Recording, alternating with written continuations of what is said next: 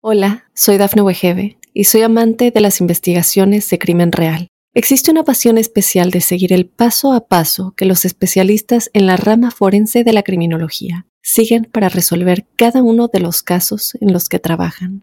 Si tú, como yo, eres una de las personas que encuentran fascinante escuchar este tipo de investigaciones, te invito a escuchar el podcast Trazos Criminales con la experta en perfilación criminal, Laura Quiñones Orquiza en tu plataforma de audio favorita. Los Tauros están en un año decisivo para despertar a las bendiciones que el universo les ofrece. No olvidemos que es el signo de la abundancia en el follaje, aquel que nos habla de la posibilidad de encontrar el camino de la abundancia, de la prosperidad, de la riqueza y de la mejoría en todos los ámbitos.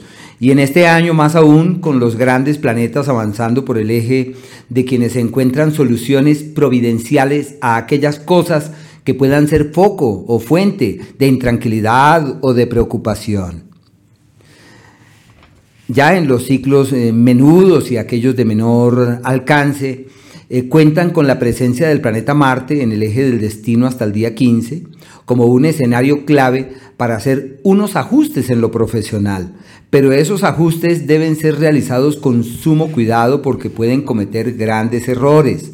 Es un ciclo de escollos, es un ciclo de eventualidades y de situaciones descontroladas, así que la prudencia es la clave. En términos populares se le llama el ciclo de los enemigos gratuitos y de las situaciones que se hacen manifiestas eh, de manera abrupta y bajo circunstancias intempestivas y pueden de un momento a otro dar pie a que se trastoque aquello erigido o aquello construido. En los asuntos legales, en una primer quincena perfecta para firmar papeles, para colocar demandas y para obtener frutos en las actividades relacionadas con ese escenario de la mejor forma. A partir del día 15 se abre la puerta de interferencias en el amor, que es cuando surgen terceras personas y donde existe un escenario no muy claro para que todo pueda caminar hacia un mejor mañana. Así que hay que reforzar los lazos, eh, hacer énfasis en la amistad y en la camaradería para que así esas diferencias se puedan sortear de la mejor manera. Pensaría que es importante estar pendiente de la pareja porque para la pareja es un ciclo delicado en el área de la salud y hay que estar allí pendientes. Por la presencia del planeta Venus, hasta el día 5, los primeros 5 días, ciclo que proviene del mes precedente, perfecto para encontrar el aliado, eh, la ayuda, el apoyo, el beneficio, la solución y en donde hay una proyección laboral y profesional exitosa.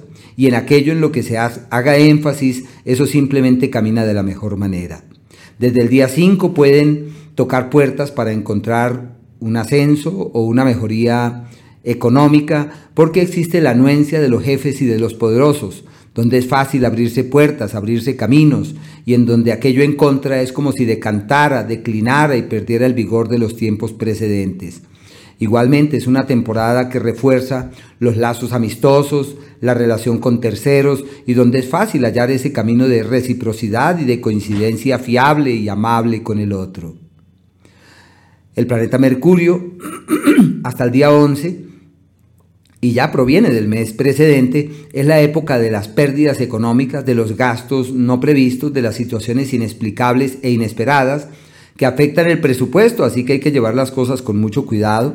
Es de la misma manera un ciclo en el plano romántico y afectivo de desacuerdos, de dificultades de coincidencia y de situaciones descontroladas. Así que un nuevo romance, un nuevo amor, una relación que surja eh, de un momento a otro no tiene futuro y los amores y las relaciones que se traen del pasado es un periodo de desacuerdos donde pueden llegar a llevar a fisuras y a diferencias eh, mayores. A partir del día 11, Mercurio entra en Tauro como el sinónimo de una época donde se retoma la vida, se retoma el aliento, donde se toman las riendas del dinero, donde se orientan las energías hacia un buen mañana, y en el plano sentimental donde se tiene una mayor visibilidad hacia el sexo opuesto y en donde todo puede fluir de una manera armoniosa, creativa y favorable. Una época muy buena en ese sentido. Ya desde el día 29, ganancias por azar, eh, eh, dineros que llegan sin buscarlos y que con facilidad evolucionan muy muy bien. El sol eh, hasta el día 20 está en un entorno irregular que puede ser sinónimo de contratiempos con los seres queridos, de dificultades en la casa, con la casa, con la familia y de algunas dificultades con algún bien. Si la idea es irse del país y establecerse lejos o encontrar lejos de la patria o del lugar de residencia la clave de la vida, todo eso puede evolucionar divinamente. Una temporada muy, muy especial. Sobre los días, hay unos días que son mucho más amables para cada uno de nosotros.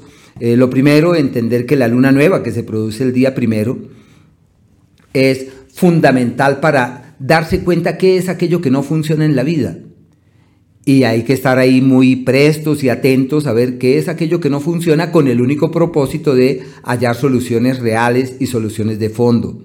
Es un mes eh, en el que las cosas no fluyen muy fácilmente, sobre todo hasta el día 20. A partir de allí ya cambia la historia, se renueva la vida, el aliento fluye distinto y donde es fácil asumir cargas y compromisos con los seres queridos que evolucionen hacia un buen mañana.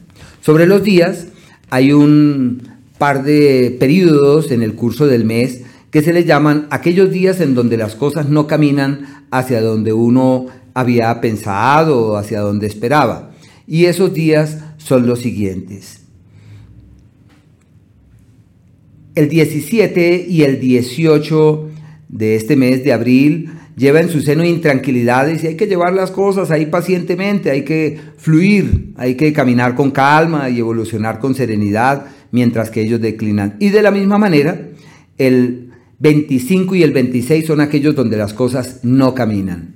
Una época muy buena para hacer platica, para multiplicar el dinero. El día 2, el día 3 y el día 4. Bueno, el día 2 desde, desde mediodía y el 3 y el 4 son excelentes para mover el dinero, para tomar decisiones sobre eh, qué hay que hacer con la platica. Una época muy especial en ese ámbito. Y los días más exitosos en ese sentido que son aquellos en donde uno percibe que las cosas simplemente caminan hacia un buen mañana, son precisamente aquellos que se hacen presentes en el, a finales de mes, el día 23, aunque cada un sábado y un domingo, bueno, domingo y lunes, hasta el lunes llega ese ciclo, pero el 23 ya es como terminandito el día, pero bueno, el día 17, el día... Eh, 24 especialmente, me encanta ese día porque es un día de energías en expansión y las acciones que se realicen llevan hacia los mejores destinos. Hola, soy Dafne Wegebe y soy amante de las investigaciones de crimen real. Existe una pasión especial de seguir el paso a paso que los especialistas en la rama forense de la criminología siguen para resolver cada uno de los casos en los que trabajan. Si tú, como yo, ¿Eres una de las personas que encuentran fascinante escuchar este tipo de investigaciones? Te invito a escuchar el podcast Trazos Criminales con la experta en perfilación criminal, Laura Quiñones Orquiza, en tu plataforma de audio favorita.